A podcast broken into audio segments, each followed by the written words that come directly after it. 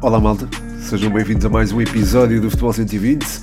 É o número 145, estou a gravar-vos uh, um domingo à tarde. Estou com a minha voz um bocadinho cartonificada, digamos assim, porque estou constipado. Mas por outro lado também acho que toda a gente anda assim.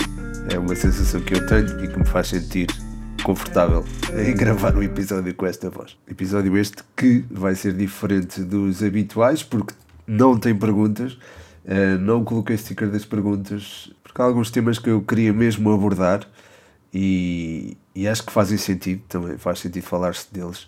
E se calhar não, não seria possível uh, com as perguntas incluir os temas mais as perguntas e compactar tudo aqui nestes uh, 30 minutos, 20, 30 minutos de podcast. Gostava de ter tempo para estender isto, não é? Para incluir as perguntas e estes temas mas por agora não é possível. Mais lá para a frente poderá ser. Aliás, eu ando a pensar em formas e já tive sugestões de, de conteúdos por parte de pessoas enfim, do meu círculo de amigos e, e não só, que já sugeriram fazer outro, outro tipo de formato e sinceramente estou a, a ponderar fazê-lo.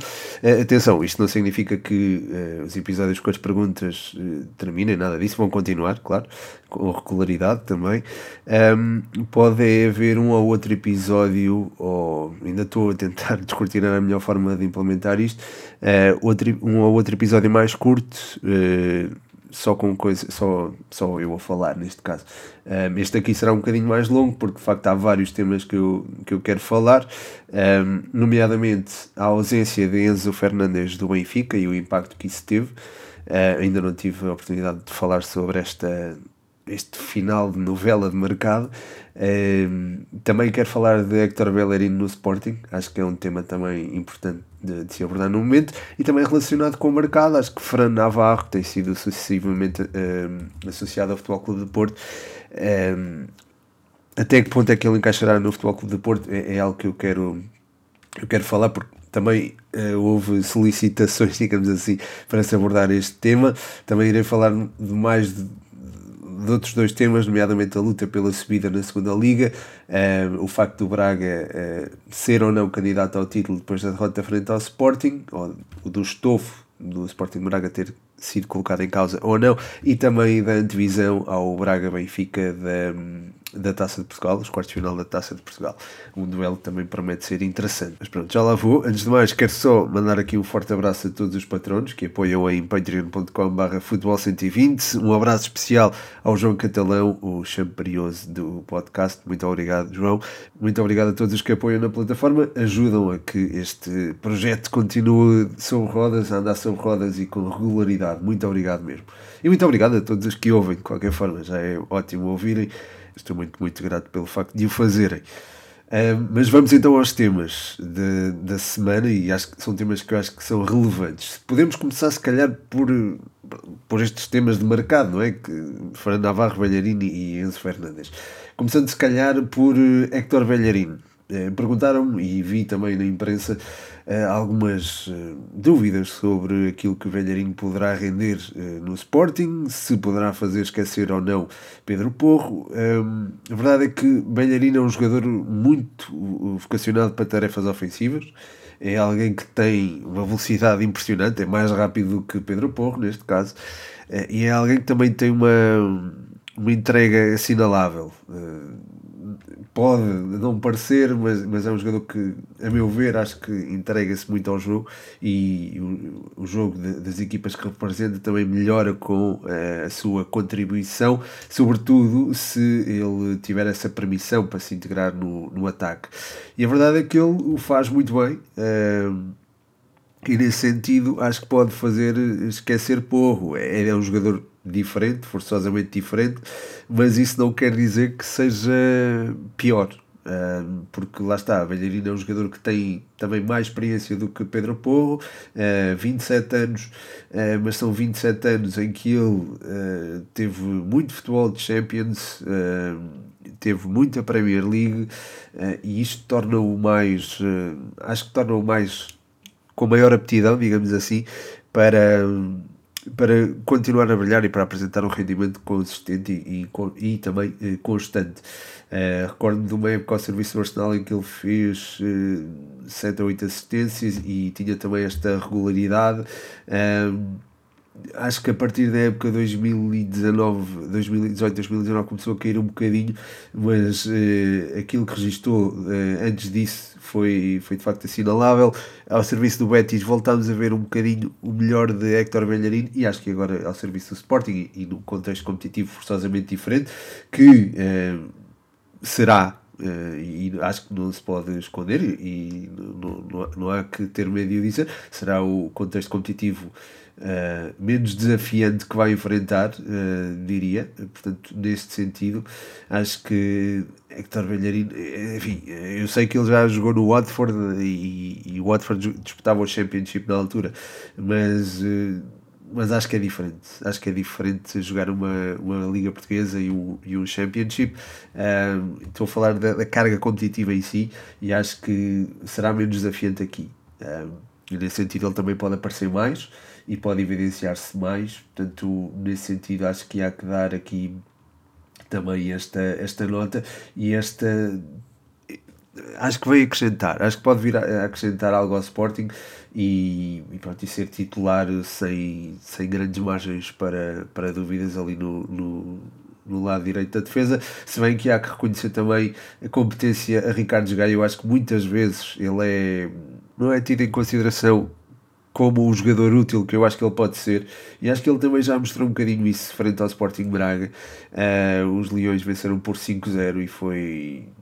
Acho que Ricardo Gajo esteve particularmente bem, uh, na recuperação de bola e zonas adiantadas esteve também particularmente bem. Uh, no seu flanco, acho que não, enfim, não, não passou nada e acho que teve uma, uma exibição bastante competente, aliás, como toda, uh, toda a equipa do Sporting. Uh, se calhar falo já aqui deste, deste jogo e, e perguntou-se muito uh, durante esta semana se o Sporting Braga poderia vir a ser candidato ao título ou não, ou se tinha estofo para tal. Eu mantenho que sim, eu acredito que continua a ser um candidato ao título. Não é um jogo que lhe retira esse estatuto, mesmo que esse jogo tenha sido muito mal conseguido e mesmo que esse jogo também tenha tenha tido um, uma demonstração, ou tenha pedido, se calhar, uma demonstração de, de força do Sporting Braga, e além disso, o, os bracarenses também estavam, ou tinham tido mais tempo a preparar a partida do que o Sporting que vinha de uma derrota na final da taça da Liga. Isto tornou de certa forma legítimas as opiniões que davam conta de um Sporting Braga fora da corrida do título ou com pouco estofo para tal.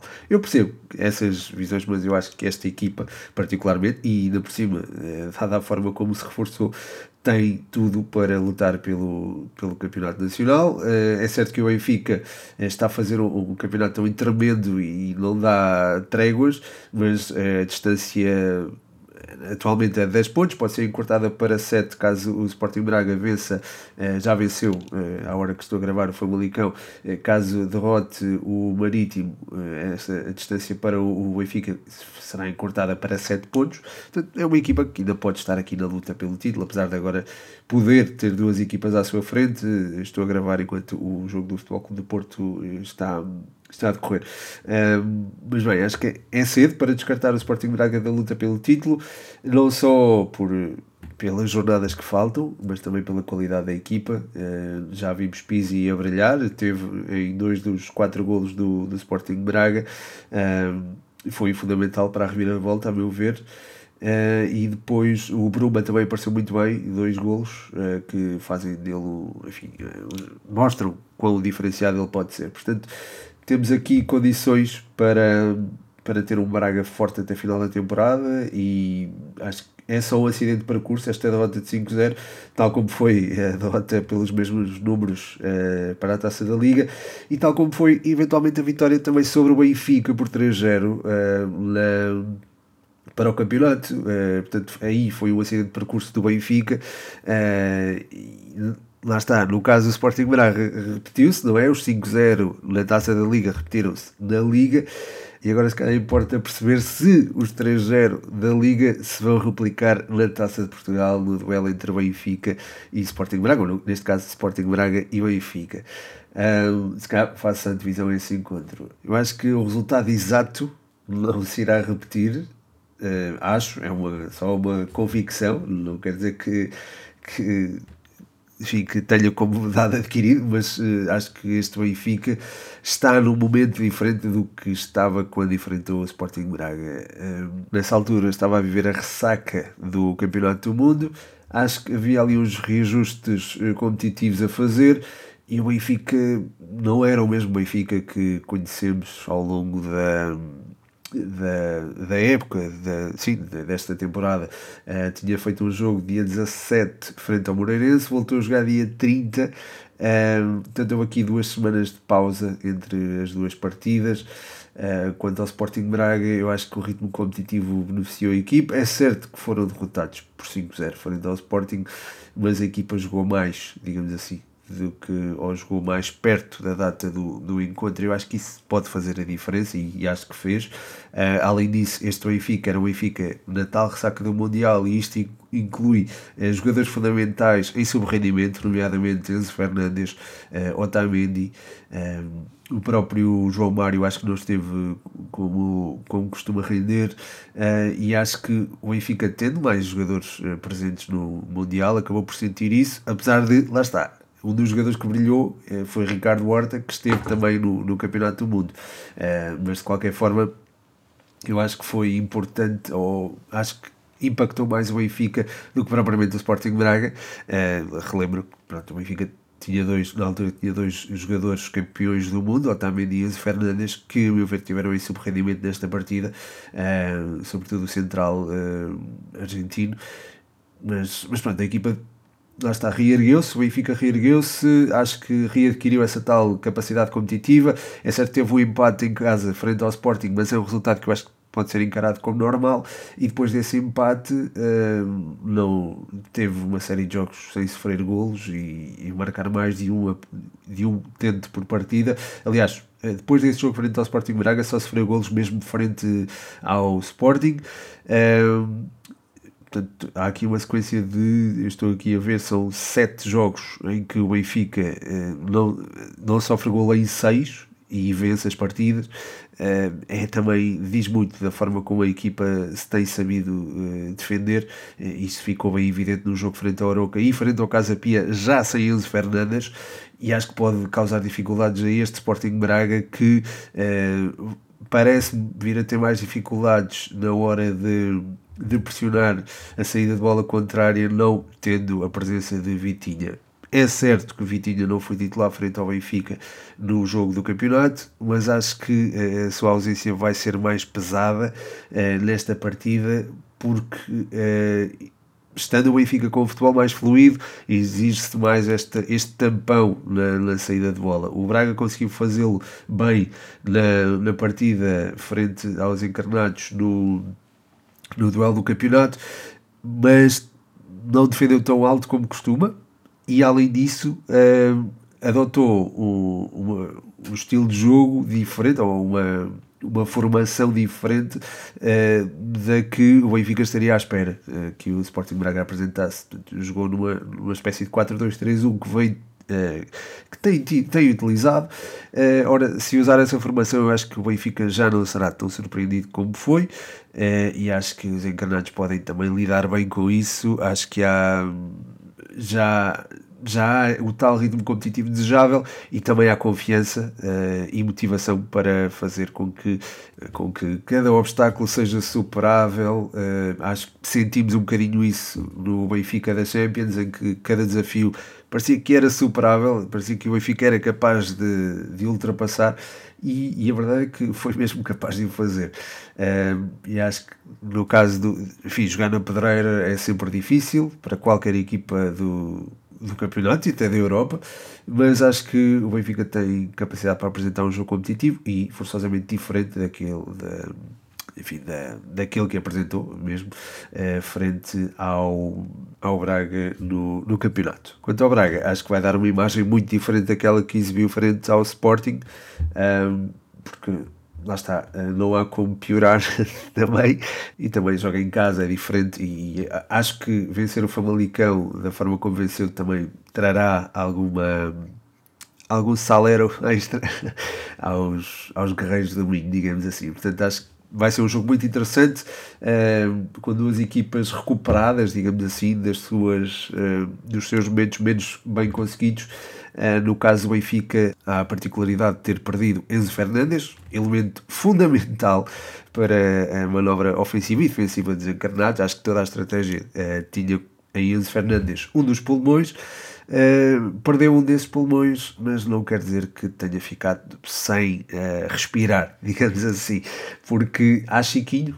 Uh, aliás, os adeptos do Benfica até criaram um cântico muito interessante acerca de Enzo Fernandes e de Chiquinho, e honestamente eu acho que é um cântico que tem alguma razão de ser, porque é certo que não se trata de um jogador tão refinado tecnicamente e com uma capacidade de definição tão evoluída, com uma visão de jogo tão abrangente. Chiquinho não é simplesmente um dos melhores médios do mundo, mas é um, alguém que é, é comprometido, tem é, alguma valia técnica e é, e é também um jogador com uma, uma inteligência que acho que deve ser também realçada.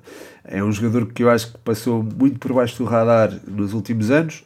Eh, eu conheço particularmente por aquilo que mostrou também ao serviço da académica. Ele, quando foi para o Benfica, tinha a sensação, e digo-vos isto agora, pronto, se calhar, obviamente que as minhas uh, previsões às vezes e acho que muitos de nós também fazemos previsões muito ao lado, mas eu achava que ele vinha para o Benfica, iria ser concorrência direta de Pizzi e até achava que podia sentar o Pizzi.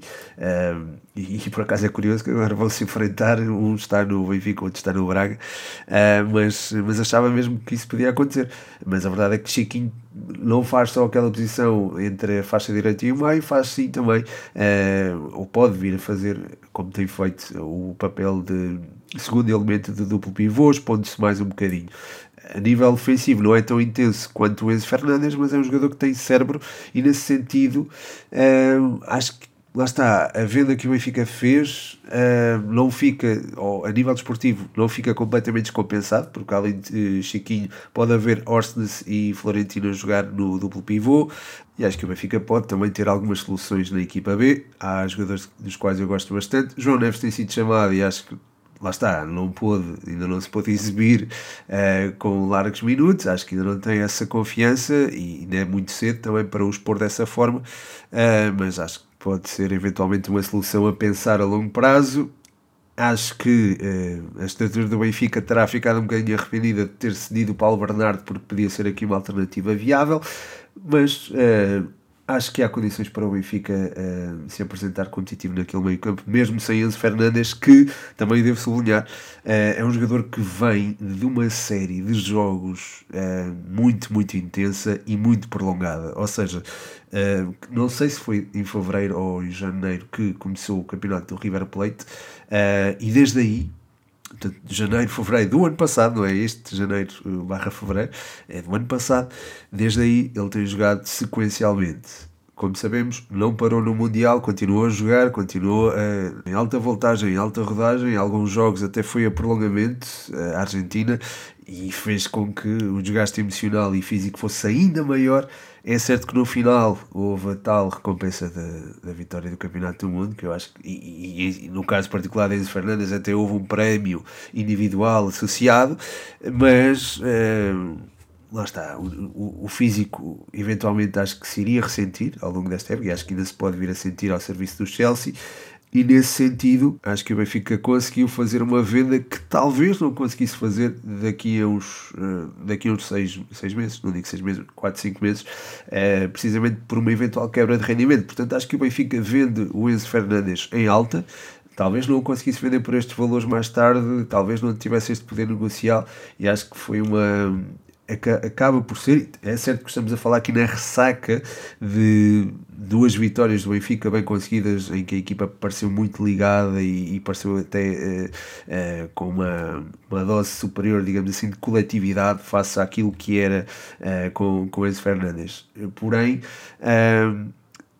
acho que o Benfica se vai ressentir eventualmente da, da ausência dele, em jogos sobretudo mais competitivos, mas não sei até que ponto é que ele não iria eventualmente mostrar sinais de desgaste, até porque foi sobreutilizado por eh, Roger Schmidt, foi, era praticamente indispensável, era um jogador que eh, pronto, não, não descansava, digamos assim, entre jogos, e o Benfica teve também é, um, um uma data de jogos seguidos, uh, sobretudo na fase de qualificação para a Champions e também na própria Champions, porque este, esta, esta primeira parte da época foi uh, atípica e pronto, o Enzo não teve tempo para, para descansar praticamente. Uh, vamos ver se o consegue fazer ao serviço do Chelsea. Como o Chelsea está um bocadinho arredado das decisões na Premier League, poderá fazê-lo e as fichas uh, de Enzo, entre aspas, poderão ser apostadas na, na Champions League.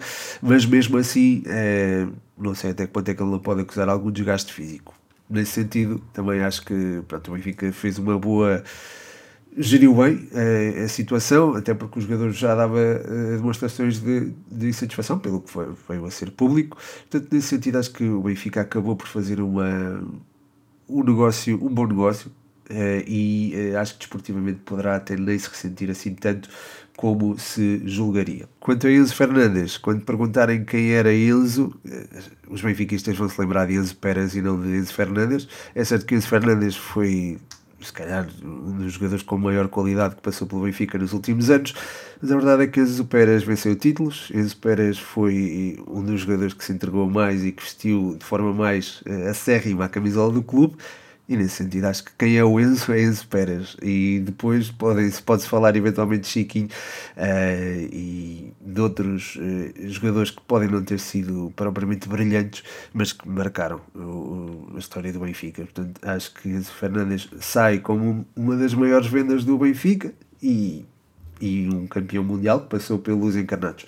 Portanto, nesse sentido, há há também essa, essa questão da eventual nostalgia não sentida pelos encarnados ou pelos adeptos benfiquistas eh, e que acho que também, pode, também se pode materializar naquilo que é eh, o estilo de jogo da equipa e o futebol jogado, digamos assim, o rendimento esportivo. Continuando aqui a falar de mercado, o Fran Navarro tem sido associado de forma sucessiva ao Futebol Clube do Porto. Pinta Costa já brincou com isso, já disse que não sabia quem era, eh, não sabia onde é que jogava, estou certo que, que, sabe quem é e que sabe onde é que joga. Um, e perguntaram ao longo também desta semana se Fernando Navarro eventualmente poderia ter alguma, algum impacto positivo no Futebol do Porto, porque já havia várias soluções. A pergunta foi do João, do João Félix. Uh, não o João Félix, o outro João Félix. Uh, e, e, de facto eu percebo que seja colocada a pergunta, porque olhamos para o plantel do Porto e vemos Ivan Nilsson a recuperar, vemos Taremi que não tem estado tão bem, vemos Tony Martinez no banco, uh, vemos Dani Namazo também que pode eventualmente aparecer, e ainda há Uh, André Franco é um jogador de quem eu tenho falado bastante e acho que merece mais oportunidades e que pode jogar ali nas costas de ponta de lança. Aliás, eu acho que ele é o substituto natural de Fábio Vieira e acho que já isso já devia. Uh, acho que devia, já devia ter mais oportunidades do que aquelas que tem, e acho que Sérgio Conceição uh, é um treinador, apesar de ser um treinador com muitas qualidades, acho que tem este defeito que é demora muito a implementar um jogador na sua ideia de jogo. Eu percebo que a ideia está muito enraizada, eu percebo que o jogador tenha que fazer por merecer a oportunidade que lhe é dada, eu percebo isso tudo, mas acho que há que também ter também, enfim, bom senso uh, e também ver aquilo que, que, pode ser melhor para, para a equipa em termos desportivos e acho que a inclusão de André Franco seria uma delas. Uh, é um jogador que pode não ter assim tanta intensidade como outros jogadores eh, do Futebol Clube do Porto, mas acho que é um jogador que pode render imenso e tem, tem os pezinhos que são uma, uma pequena maravilha, portanto acho que era Acho que é um jogador a ter em consideração. Mas voltando a Fran Navarro, uh, é um jogador que, a meu ver, se identifica ou que se encaixa, digo, uh, no Futebol Clube do Porto, no Sporting, no Benfica, no Sporting Braga. Acho que, seja qual for o destino de Fran Navarro, o, o clube que o receber vai estar muito bem servido. É um jogador que se sente confortável em todo tipo de, de abordagens, seja um ataque à profundidade, seja a jogar como uh, elemento móvel ao lado de outro jogador. Acho que nessa perspectiva até pode render mais do que aquilo que tem rendido enquanto elemento único do ataque do Gil Vicente. O ano passado nós víamos, se calhar, Samuel Lino uh, uh, a fletir um bocadinho mais para o meio e uh, pontualmente termos ali dois elementos no, no, centro do ataque. Fujimoto também pisava aquelas zonas e, e combinava também bem com o Fran Navarro, mas eu acho que é, é, diferente jogar ali com outra referência ao lado, como seria aqui, como aconteceria no caso do Futebol do Porto. a questão é quem sai, não é? Sai Taremi, sai Ivan Nilsson, uh, Tony Martinez estará na porta de saída também, uh, Dani Namaz não terá oportunidades. Eu também percebo aqui a gestão daquilo que é o futuro do ataque do Futebol Clube do Porto a médio e longo prazo. Uh, portanto, se não houver uma saída, não sei até que ponto é que, e havendo também esta questão de seja Conceição demorar a colocar uh, um jogador na, na sua na, na, equipa e demorar a fazer com que uh, ele se integre na, nos processos da, do, do Futebol Clube do Porto, acho que mantendo seja Conceição na, na, próxima temporada, não sei até que ponto seria uh, benéfico ter uh, Fran Navarro ou investir tanto em Fran Navarro, afinal é um jogador que uh, vai também colidir com outros que já lá estão há algum tempo, uh, caso não saia Ivan Nilsson e não saia Taremi, e, e, nesse sentido acho que pode haver também ali um, um talento empatado, digamos assim, ou enfim, entalado, se podemos usar essa expressão, como acontece, por exemplo, com o André Franco, e, e acho que isso seria preocupante, e acho que seria também também seria prejudicial ao jogador e à carreira do jogador e acho que ele tem muito para oferecer. Uh, de qualquer forma, acho que sim, acho que encaixa bem no Futebol Clube do Porto. Saia, uh, quer saia Taremi ou Ivanilson, acho que tem lugar no 11 em circunstâncias normais, uh, tem condições para se adaptar imediatamente ao estilo de jogo do Futebol Clube do Porto. acho que até pode render mais, como estava a dizer, ao lado de outra referência ofensiva. E nesse sentido, acho que seria uma, uma ótima aquisição para o Futebol Clube do Porto, mas lá está, é preciso ver. Uh, se há uma mudança de mentalidade ali no, entre a equipa técnica do Futebol Clube de Porto, se há também uh, essa capacidade uh, de, de, venda, uh, se Evan Nilsson pode sair pelos valores que se falou o ano passado, uh, Staremi pode ir para outros campeonatos, uh, saindo um dos dois, eu acho que há condições para o Fran Navarro se afirmar, eventualmente Tony Martínez poderá sair também, acredito que o jogador possa pedir essa saída pela parca utilização. Uh, e acho que seria bom para o Futebol Clube do Porto ter ali uh, Fran Navarro e Taremi ou Fran Navarro e Ivan Nilsson e depois com uh, dois jogadores a aparecer, nomeadamente o Dani Namazo, que acho que tem, tem capacidade para aparecer na equipa principal do Futebol Clube do Porto com o passar do tempo Uh, e depois há também esta questão do André Franco, uh, que além de poder jogar nas costas do ponta de lança, é alguém que pode partir desde as faixas, portanto é, é alguém a ter em conta. Uh, se o Futebol do Porto optar eventualmente por um 4-2-3-1, é um jogador que encaixa que nem uma luva ali atrás do, do da referência ofensiva, eh, ou também pode ser um elemento que pode fazer transformar esse 4-2-3-1 num 4-4-1 ou melhor, num 4-1-1, assim aqui é, uh, com uh, dois, dois elementos mais soltos ali no corredor central, uh, seria neste caso o André Franco e outro elemento que até se poderia juntar ao, à referência ofensiva lá na frente. Nesse sentido, acho que sim, Fran Navarro é aqui e, e André Franco. É, pronto, eu já tenho falado bastante do André Franco, acho que merece mais oportunidades no Futebol Clube de Porto. Fran Navarro, se não, não enfrentar os mesmos obstáculos pelos quais está a passar uh, André Franco, será sem dúvida alguma um ótimo reforço. Por fim, queria falar só aqui da luta pela subida na segunda Liga. Acho que está muito engraçado e muito giro de se ver. A meu ver, há aqui quatro equipas a lutar por dois lugares, porque o Moreirense na minha perspectiva, tem o primeiro lugar muito bem encaminhado e acho que vai, vai tornar-se campeão da segunda Liga. Depois é Farense com 35 pontos, Estrela da Amadora 34, Académico Viseu 31 e Vila Fraquense com 30. Portanto, estas equipas estão a disputar os, os lugares de acesso à, à, à subida, não é? às, às zonas de subida.